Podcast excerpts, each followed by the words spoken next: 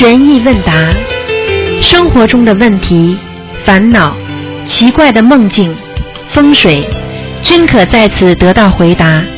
请收听卢军红台长的悬疑问答节目。好，听众朋友们，欢迎大家回到我们澳洲东方华语电台。今天是二零一六年的十二月十一号了，时间过得很快啊。那么农历是十一月十三，那么还有两天呢，就是初十五，希望大家多多的吃素。那么另外还有个消息告诉大家，就是十二月十五号，就是下个星期四啊，正好是农历十一月十七，是阿弥陀佛的圣诞日，所以我们也是缅怀啊我们的阿弥陀佛啊。好，下面就开始解答听众朋友问题。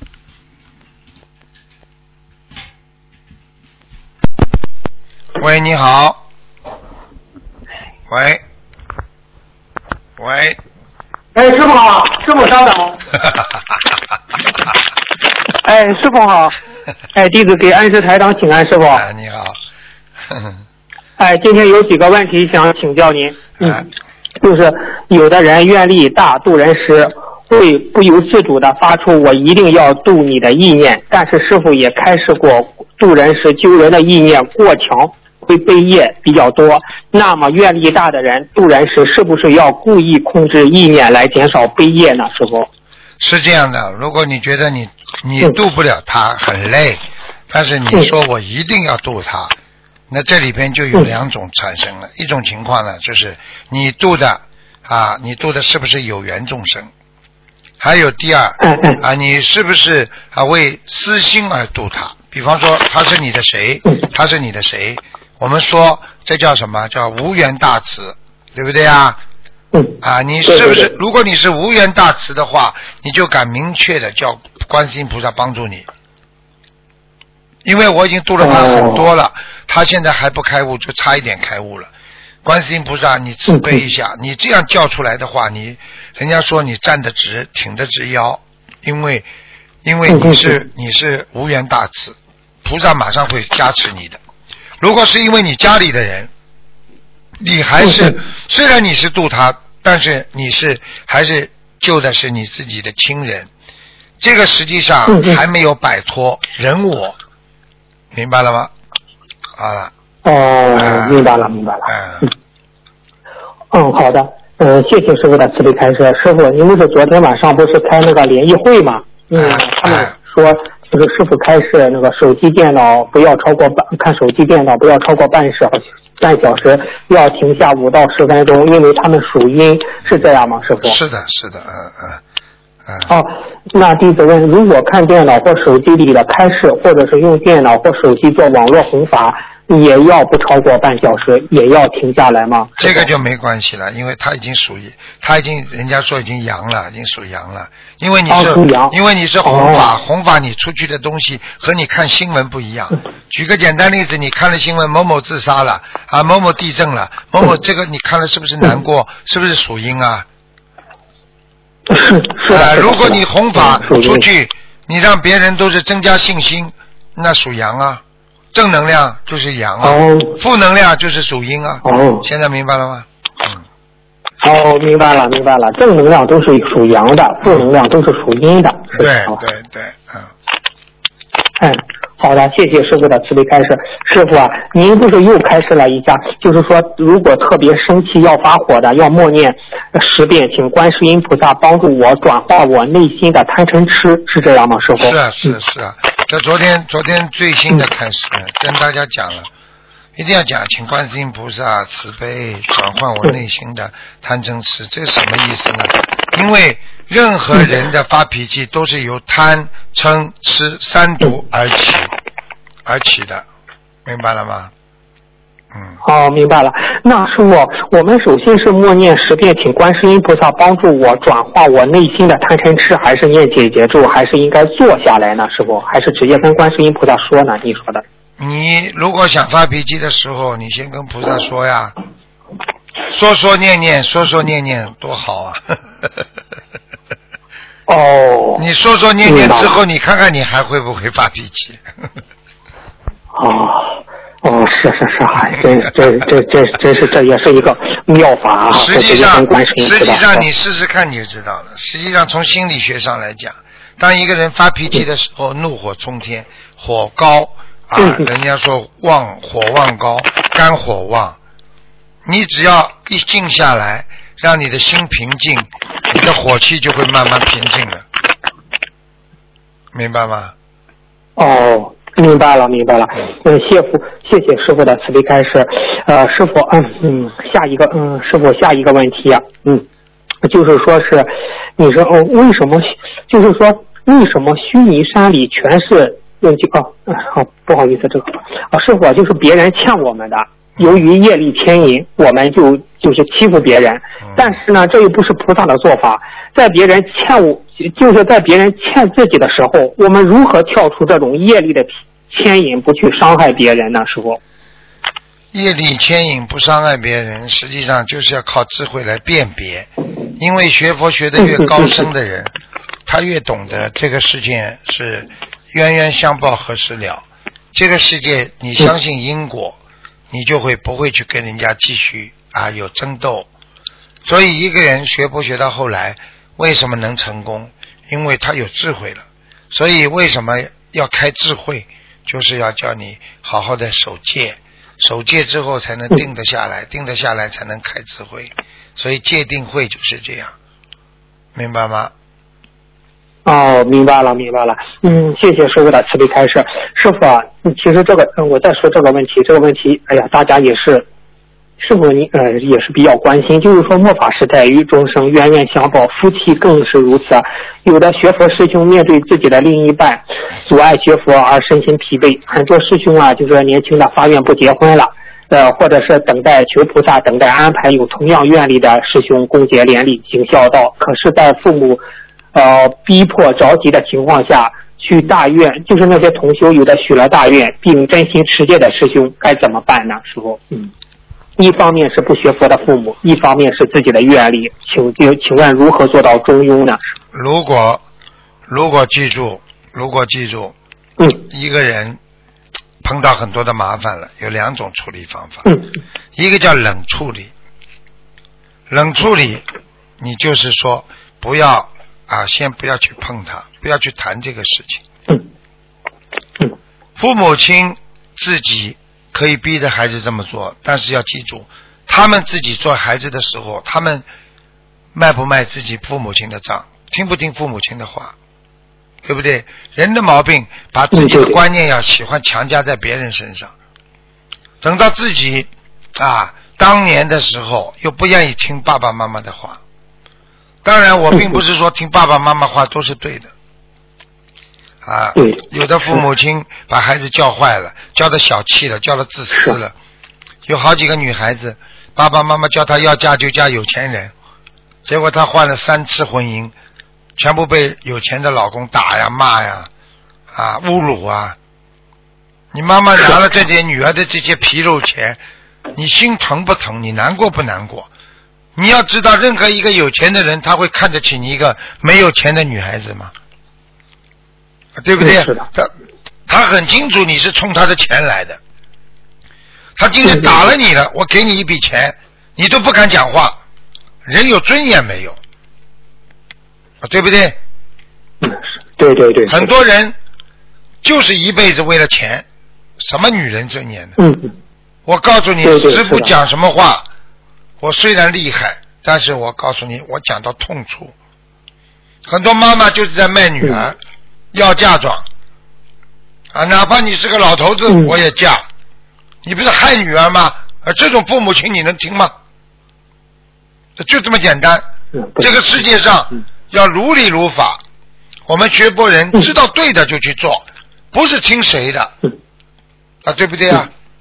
依法不依人的。对对是的，今天师傅讲的对的，你们就听；师傅讲的不对，你们也要听吗？师傅就是自己都是这么认认真真、干干净净跟你们这么讲的，啊，对不对？嗯你们用你们的智慧来评定师傅讲的对不对？对的，你们好好听，就这么简单。不要说爸爸妈妈了，生你养你又怎么样？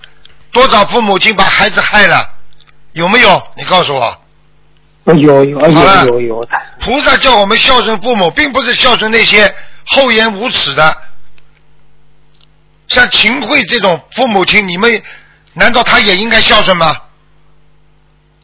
好了，嗯，明白了吗？明白了，明明白了，明白了。真是，师傅你这一讲明白了，嗯不是说我哎呀养育之恩什么什么，我可以告诉你，嗯菩萨是一个最刚强的人。你自己要学佛，你是自自己选择的，你很刚强。我告诉你，嗯嗯，对，佛陀当年的爸爸是怎么阻止他学佛的？他是太子，啊，是是是，那么难道佛陀出来学佛就是不孝顺了？应该在皇宫里做太子了？那么我们今年今今生今世多少两千五百年以来，你看看佛陀的佛法能救了多少众生啊？哎，是的，是的，自古以来有多少太子啊？有几个能像佛陀这么两千五百年流芳百世的，给世人留下的什么？你看有多少太子，我们知都不知道的。现在知道什么叫孝顺了吗？嗯，明白了，是。孝顺天下年纪，孝孝顺天下年纪大的都叫父母，并不是生我养我的。嗯生我养我的父母亲也得孝顺，但是在他们不如理、不如法、不知情、不懂得开悟的情况下，你要做出正确的决断，然后慢慢的让他们开悟，来跟着你，来帮助你，来让自己开悟，就这么简单了。现在明白了吗？哦，明白了，明白了，师傅您今天这一讲，哎，真的是，嗯，弟子也很明白呀、很多的父母亲一阻碍，马上又下得来，你这种人学什么佛啊？今天佛陀爸爸跟佛陀说，你不能出去，你要做太子的，你不能出家，你不能出去自己去修。佛陀如果今天还在还在孝顺，还在太子宫里面，我们我们哪有今天呢？我们哪有学佛的今天呢？啊，没有今天的佛啊。对对，现在很多人爸爸妈妈这么阻挠他，他一点骨气都没有，一点决心都没有。这种人学得好佛的，是，这叫没出息，是的哎呀，我也我就就是你爸爸今天是杀鱼打鱼的，你说孩子你要孝顺父母亲，你要继承我的衣钵，继续给我打鱼，你也打鱼吗？你爸爸是猎人，他叫你继续继继承他的衣钵，叫你去打猎，难道你要去杀生吗？这叫孝顺吗？明白了吗？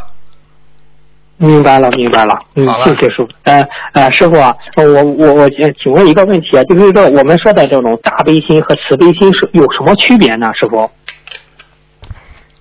大悲心和慈悲心，和慈悲心，慈悲心是油然产生的一种自然的，嗯嗯嗯。大悲心是知道了自己有慈悲心之后，更加发愿，更加努力，去铸造一个在心中慈悲的王国。哦现在明白了吗？哦，明白了。其实是不是这种大悲心，就是是不是就是指的是在大悲大慈悲心的基础上的境界提高啊？师傅？对对对，嗯，哦，大的悲心和小的悲心，慈悲心只是人本身应该拥有的，而大悲心是经过愿力的，明白了吗？哦，明白了，明白了。哦，嗯就就是这种大悲咒，不是千手千眼无碍大悲心陀罗尼呀，就是其实这个大悲咒就是大悲心，是这样吗？师傅？培养的是。是的，是这样的。无碍大悲心哦就是根本没有阻碍的，这个大悲心完全没有任何对自己任何阻碍，所以很多很多人，哎呦我发心，哎呦我爸爸妈妈又不不同意的，哎呦我偷偷学，嗯哎这种人算了吧，不要不要学了，学什么啊？嗯，哼，毛主席还教导我们一不怕苦，二不怕死，他才革命才能成功的，呵呵，啊对不对啊？是。下定决心不怕困难，排除困难，排除万难去争取胜利呢。你现在吓得来这个样子，你学什么佛啊？嗯，我们明白了，学学我们的佛陀吧。当年从太从皇宫里出来的时候，不就是又不是偷偷摸摸出来的了？我出去了，没有办法的啊，因为他的坚强，连他的爸爸他只能派点随从照顾太子，就这么简单，嗯嗯，明白了吗？明白了。结果我们伟大的嗯。佛陀把他带出来的这个四五十个人全部变成 他左右边上一起学佛开悟的人了，都变成菩萨了。哎，所以我嗯有时候想起这个佛陀，真的还很可爱。你看佛陀这个脸多庄严，嗯真的很漂亮。爸爸用现在话讲就叫，哎呀，这种这这，你看佛陀那个脸呐、那个头发，你看这个样子看上去嗯多美呀、真的，心美呀、人家才、嗯才才脸才美呀、现在明白了吗？嗯，啊、明白了，明白了。哦，谢谢，谢谢师傅的慈悲开示，谢谢您对我们的教导。嗯，师傅，我接着问，说人有三魂六魄，拜师的时候师傅是托哪几个魂上去的？三魂六魄，拜师的时候基本基本上一半托上去了。一半托上去。啊嗯，那师傅，我们修的也是这这这几个魂吗？就是托上去的。实际上，一个人三魂六魄，应该说地魂啊，在啊在，嗯比方说地啊天地人，人魂、地魂、天魂，就是这样。所以 这三个魂魄要聚在一起，你听得懂吗？但是魄就是在每一个主魄、主魂的当中所散发出来的魄，它就破。就实际上，它这个魂魄、魂魄，它有魂就就会有很多的魄，听得懂吗？嗯嗯嗯嗯。所以呢，哦魂只要一下下掉一个的话，这个人，比方说很多人在人魂失去之后，他就拥有地魂，所以他就昏迷了，他就变成植物人。现在明白了吗？明白明白。啊那师傅，我们走的时候呢，这些魂魄是就是它是它是地，就是我们说人魂啊，人魂走掉了，人魂走掉了，你走的时候人魂没了，人的魂已经没了，在人间的魂没了，一走那么只能去两个地方，一个嘛天天上，一个嘛地下，对不对啊？地下。所以呢，对对对为什么叫中阴身呢？因为当你还没有上去、还没下来的时候，你在哪里啊？在当中。嗯嗯。所以叫嗯中阴。为什么叫阴呢？因为你死了属阴了，你活的时候属阳，所以在这个当中的地方又是属阴的，叫中阴身。所以还没投胎之前就称为中阴身，明白了吗？哦，明白了明白了哦，嗯 哦哦哦哦哦哦。嗯啊，谢谢师傅的慈悲开示。师傅，我接着问，就是有你看，在某一方面有突出贡献的，都有在某一方面有突出贡献而成佛，天上也有相应的名号。如果几个人都是一样的原因而成佛，在天上的名号一样吗？比如他们都是修忍辱的，师傅。很简单，我就知道你会问这个问题。我可以告诉你哦啊，我可以告诉你，所有的菩萨，就算修一样的，他会不同的名号，多一个字少一个字，他会有不同的名号。啊，你看看，哦你看师傅你你你看看很多经文里边，对不对啊？你比方说，南无大悲光佛，对不对啊？南无慈利王佛，南无慈常佛，哦，差不多吧？嗯，缺一个字就不一样，一个佛出来了，哎对，明白了吗？哦，明白了，明白了。啊哦，那师傅，我接着问，你看这个佛，他不是修成了，嗯，他不是他，比如他上了天，他修成了罗汉了吗？嗯再由罗汉修到菩萨，再由菩萨修到佛，这期间的名号也是不是都不一样呢？都不一样。名号不一样的。我问你一句话，哦你在大学的时候是不是叫大学生啦？你都超过大学，你是不是叫博士博士生啦？啊嗯是的是的是的，你你你你再从博士再升到教授，你是不是叫教授了啦？好了，就这样了，名号都不一样的。哦明白了明白了啊，嗯，啊，好，谢谢师傅的，谢谢师傅的慈悲开示。师傅啊，下一个问题，师傅就是功德不求的话，他能挡住，跟嗯他就是也是能给我庇应到我们，给我们挡灾，是这样吗？师傅？是的。你就算功德不求啊，你讲下去嗯，你讲啊，那师傅，呃呃，功德不求的事情，但是意念中想要做成这件事，会用掉自己的功德吗？师傅？会，一定会，那用的多吗？师傅？要看你想的多了，你脑子里整天想的这个，你就用的多了。哦，哎呦，因为你的意念当中一动，菩萨是不就跟你在人间做什么事情一样的呀？哎哎哎啊，因为这是四维空间的哦哦啊，它这个四维空间的语言呀、行为呀、意念也是一种行为呀，明白了吗？哦，那没法让这个功德封住，我意念想的时候不要去用，没有办法是是这样。有啊，念念无念呀、你要无念嘛就不封住了呀。哦。我举个简单例子好吧嗯那我举个简单例子，嗯师傅功德很多，有时候嗯我很想念某一个弟子，我觉得这孩这个弟子很可怜，师傅应该帮他。我在想他做很多功德很可怜的时候，哇，我的功德就过去了。过去之后呢，哦他会感觉到，哎，师傅都法身到我这里来了，哎呀，我怎么突然之间舒服起来了？那么我一意识到自己的功德出去太多了，我啪一下子停掉，不想了，我马上他就收不到了，听得懂了吗？就这样听得懂了，听得懂了。啊，是这样的。嗯，那那师傅，那那那那就那个弟子既不想用师傅的功德，也想师傅加持加持，有这样的吗？就是这样。嗯，这个这个就叫这个就叫乱讲话了。你要师傅加持，你肯定要用师傅功德啊。哦，所以这个也不要客气了，就是你人家把你请到家里来，你说我又想到你家来 吃饭，我又不想吃你的东西，呃，明 对不对呀？嗯，哎，明白明白。那师傅，你刚才还是讲，如果平时想你的想着这件事，但是呢他没有如愿，但是他去想也会用功德吗？这个事情没有成，没有成，也在用，就这么简单也在用啊。所以为什么哦念头这么重要？一念念头。超出西方，一念进入地狱。所以人家说一念天堂，一念地狱，念头是最重要的。所以很多小朋友他们在学佛的时候，他们不用心，整天在脑筋在动其他小脑筋，整天在闪来闪去，哎呦，没有用的，修不成的。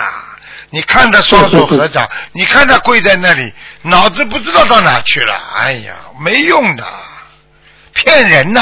没有啊另外一种仪式的骗人，他连自己都不知道他在骗自己。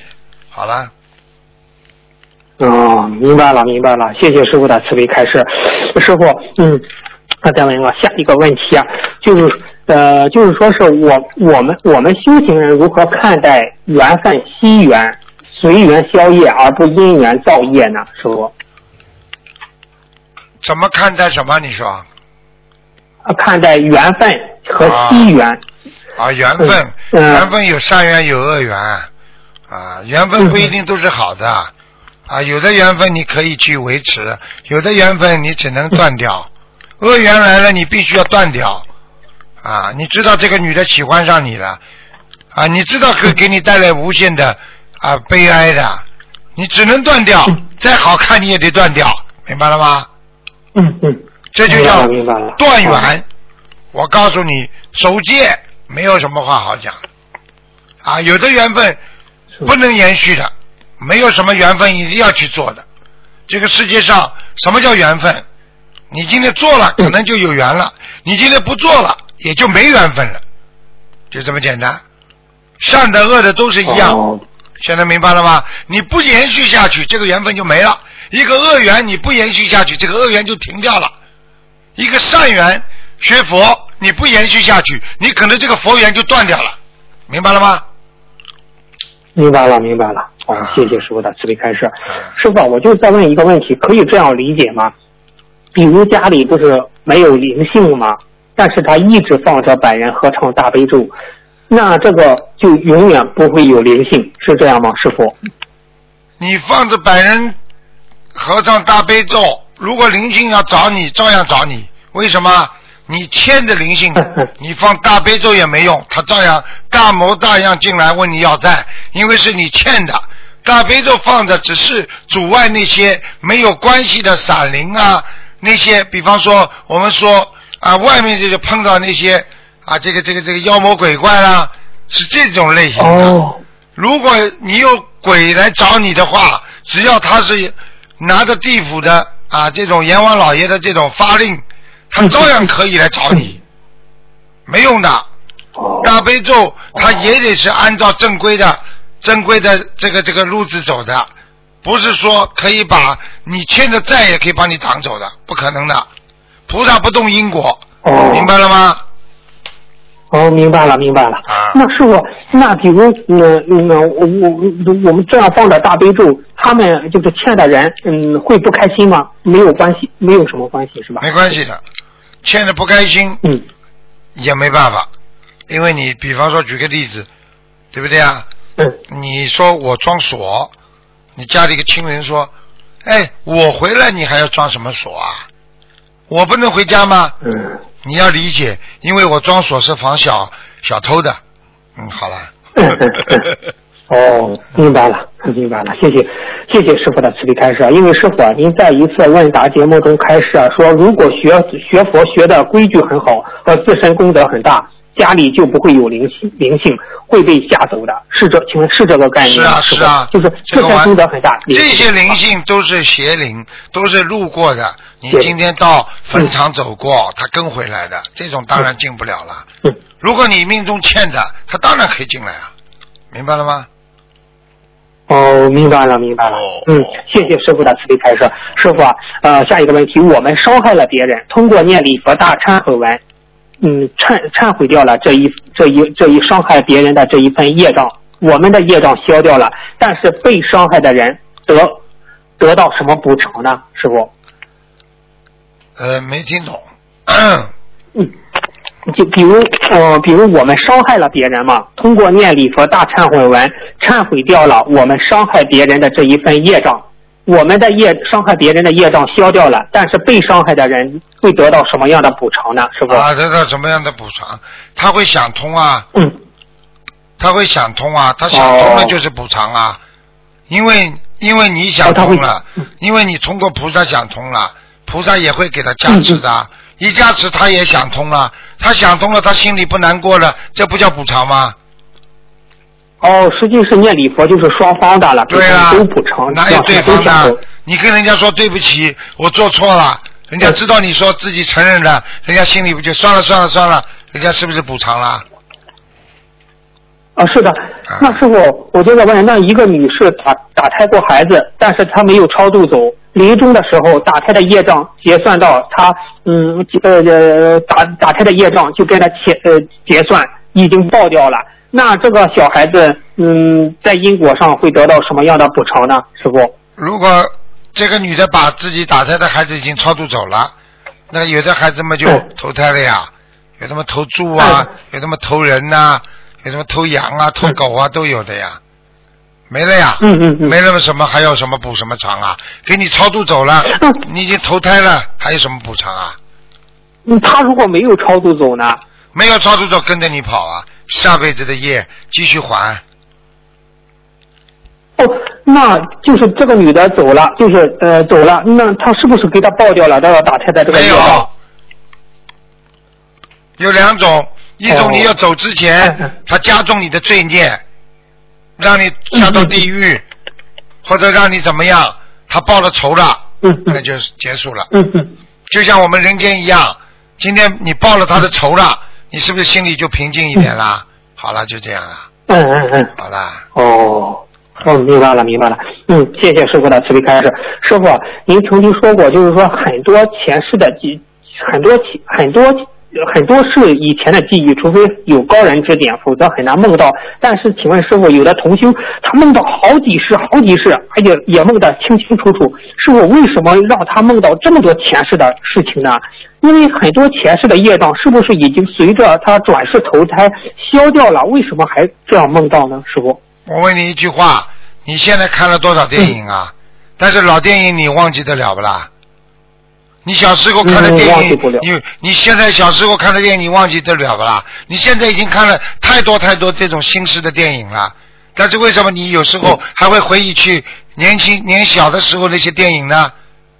明白了吗？回忆只是一种回忆，只是在你意识当中存在的一瞬间而已啊，这有什么稀奇的？但是又不影、哦不会对你现实生活产生影响的呀。好啦，哦，嗯呃，是否与是否也有这么理解？是否与他许了一世修成的大愿有关呢？导致边边角的一边边角角的业障全部清算了？是否？有的是给你知道，但是有的并不是清算给你知道。一般的嗯前几世的都消完了，三世因果。好了，听得懂了吗？三世因果。哦，明白了，明白了。早就在你嗯，比方说你二三十世前面之前，你可以拥有它的瞬间，但是实际上在二三十年你做的那些业障，在你下一辈子投胎的时候都给你结算掉了，它不会让你跑掉的，明白了吗？哦，明白了，明白了。啊，谢谢师傅的慈悲开示。师傅，最后一个问题就是，比如口袋里有一百块钱，想用来做功德，在放生和印经、印书之间做选择，考虑到印书的功德更大一些，而选择去印书，请问师傅，这种心态会不会因为自己计算功德大小而导致功德有漏，或者是没有功德呢？不会慈悲开示一下。不会，啊，不会啊，因为你哎全部都是正能量。啊，正能量我要放哦生，我印书，我到底做这这个好事呢，我还是做那个好事呢？这个好事做的好吗？还是做那个好事更好呢？你看看，全是好是。好啦，有什么哎，有什么笑话？是的现在哦明白了吗？啊，明白了，明白了啊！弟子的问题问完了，感恩师傅，感恩观世音菩萨，师傅再见，师傅。好，再见再见。对对对。喂，你好，啊，你好，卢台卢台长，请问，呃，我今天早上梦到我爸爸，呃，在很光亮的地方，就是呃，我我爸爸去去年走的，呃，我在洗车站里面，爸爸呃对我笑，我想跑前去跟他说对不起，我小房子还没有念完，请等一等，我还没讲完，他结果就消失了，他穿着西装，很光亮的地方，啊，呃。呃，我啊我需要怎么做啊？台长，请你你你告诉我，你给他念几张了？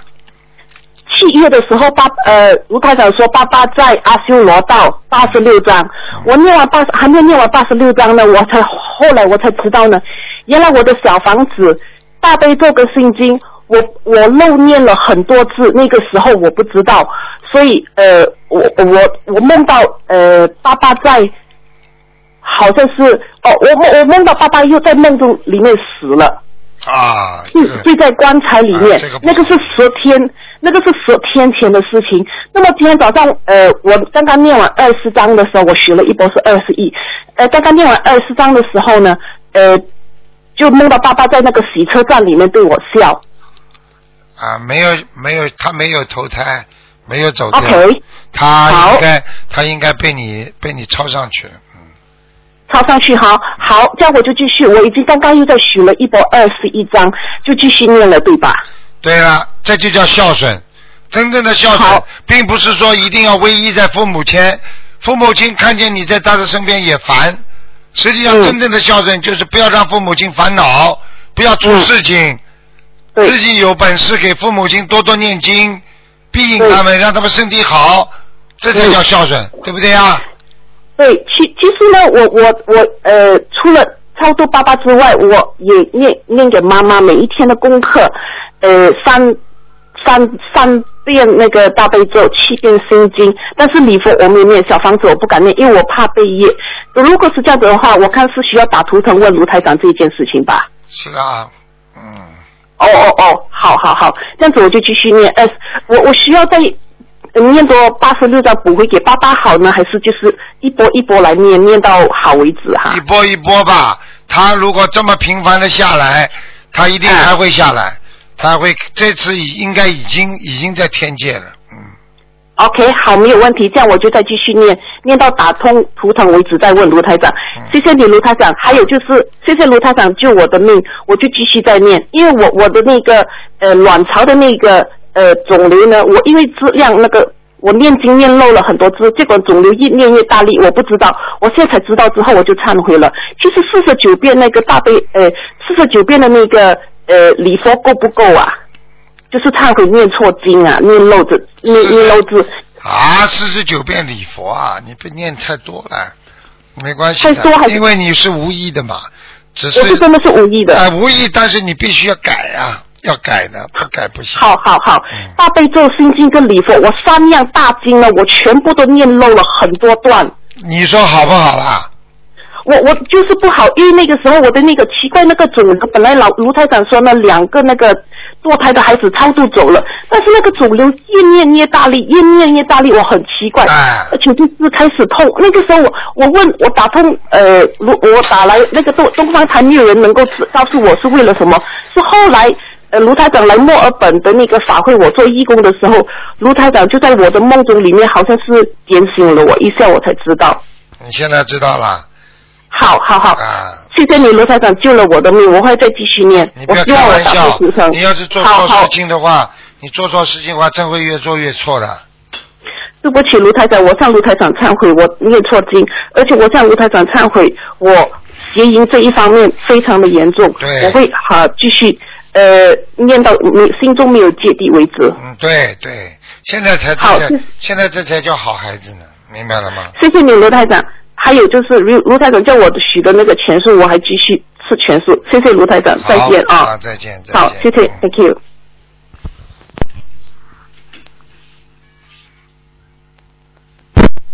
喂，你好，喂，师傅啊，啊，弟子给师傅请安，师傅辛苦了。啊，哎呀，感恩师傅。嗯、今天弟子有几个问题是帮同修问，请啊师傅慈悲开示一下。啊，啊、今天的，弟子做了一个问题，做了一个梦境，梦境是啊、在梦中呢，弟子给师傅打电话帮同修问问题，但是问到了一半之后呢，李师兄打进来了，我说，诶，他怎么把我顶掉了？然后呢，我就在楼下继续打电话，然后呢，我就看，而且我的意念中，我是在那个师傅的观音堂楼下第一层打电话，嗯然后呢，我就看到菩萨了。嗯菩萨然后就对我讲，就对我说：“徒儿，世人为什么不吃素呢？可怜呐、可怜。”然后呢，菩萨就哭了，眼泪就下来了。我就在旁边看着，哎呦，师傅，嗯，我告诉你，菩萨天天苦的，你们看不见，菩萨是菩萨很可怜的，你去看好了，有慈悲心的人，一讲到众生苦，他们都会掉眼泪的。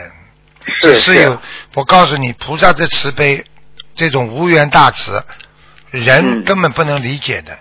你就像现在师傅，有时候听到我们的佛友做错什么事情，我心里难过的不得了，放不下，还是放不下，明白了吗？是啊明白了，师傅。嗯，感恩师傅。然后呢，菩萨，然后呢，一刹那就消失了。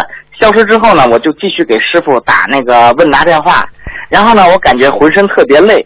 然后呢，呃师其中一个师兄过来说：“师兄你怎么了？”我就说我特别累。他说：“我叫小宝师兄过来帮你看看吧。”我说：“行啊。”我说：“想谁是小宝师兄啊？”然后呢，从那个楼上就下来了，穿着那个黄色的袈裟。我说这哪是小宝师兄，这不是萌宝吗？这不是，而且是活着的，有血有肉的。我说你不是萌宝吗？他就跟我说，嘘，不要说，不要说。然后呢，他过来之后帮我就是说看了一下，说没关系的，没关系的。然后我就醒了，师傅。这个我讲给你听好吧？这个这个萌宝已经有小菩萨进去了。啊是吗？哎呀，他们当时做的时候，他们只是啊塑造这么一个人物出来，实际上嗯。很快的，因为这个这个蒙宝他给世人带来很多的这个功德，他自己也有功德，所以已经有菩萨进去了，所以他们越画越神，是这个感觉。是是啊，是，好玩的不得了，这个梦。真的是非常好玩，我是头一次梦到。然后呢，胖胖的，然后呢，穿着袈裟，带着一座佛珠，下来之后，我说：“咦，这不是蒙宝吗？”嗯就去不要说，不要说。啊，这个就是小菩萨下来了，嗯。是是是，感恩师傅。那弟子现在开始问问题，师傅。嗯嗯，第一个问题是呢，一位师兄是老弟子，他渡人，在当地红牌挺厉害，组织活动，带人参加法会。他所他所做的这些事情呢，都不是全心全意为众生去做，也不是为了功德去做，他说他既然成为了台长的弟子，身上就有这个责任义务去弘法度众。像这种不为众生、不为自己、不为功德的人去做这些弘法度人的事情，那还有功德吗？师傅？有功德又不是自己说了算了，功德是菩萨给你记的，开玩笑。啊功德就是你自己做了做了功德之后，他自己在你身体上，他就自然就是在你的命根命里边命里边，他就会自己有的。嗯嗯嗯嗯，嗯，明白了明白了嗯，感恩师傅。第二个问题是，呃，师傅啊，我们上完厕所时候嘛，还没有洗手，如果手不小心触碰了那个观世音菩萨的挂坠，应该念几遍礼佛忏悔文呢？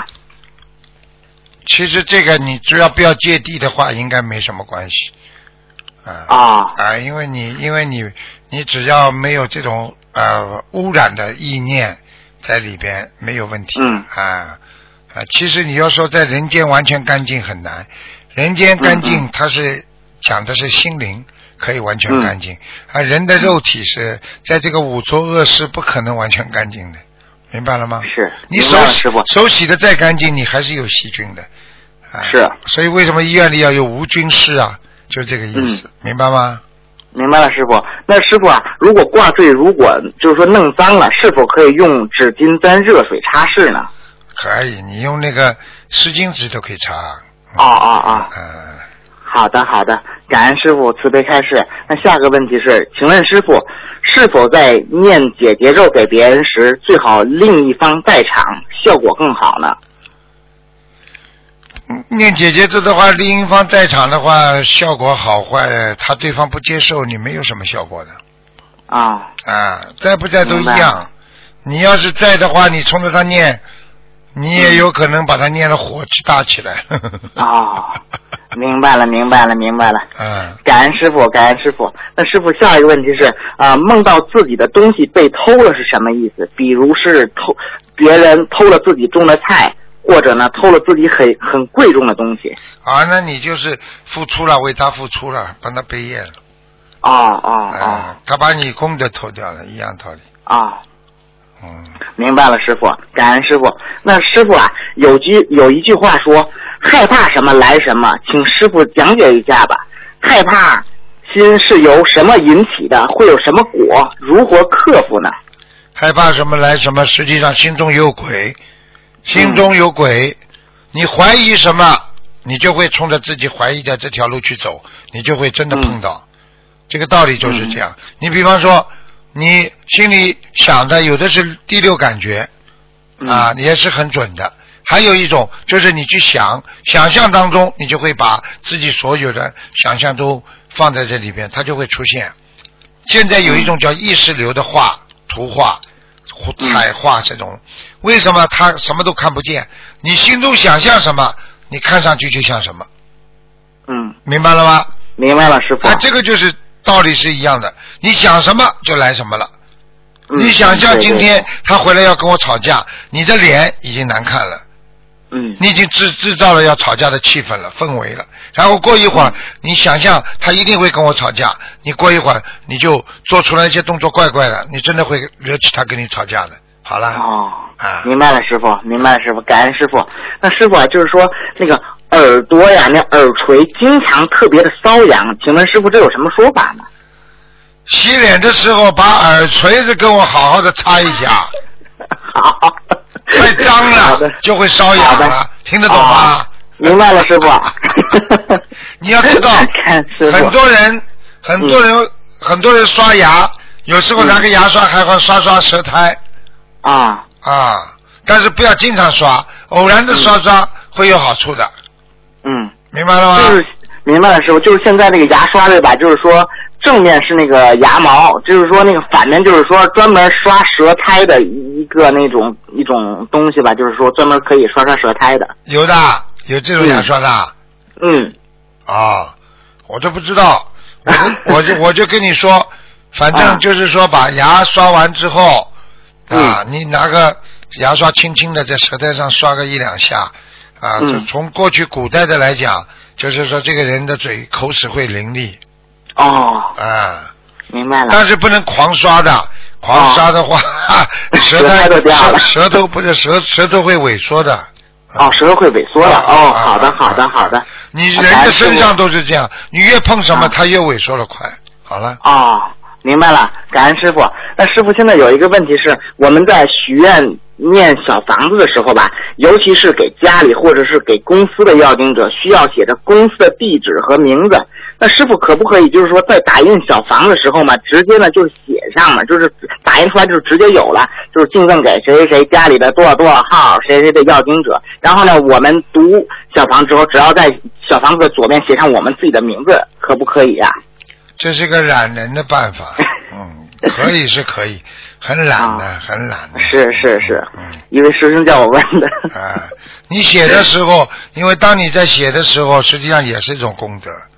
啊你写给他的时候，他会感恩你的啊啊啊，印出来的时候，他不会另外感恩的，哦，明白了吗？明白了明白了，师傅啊。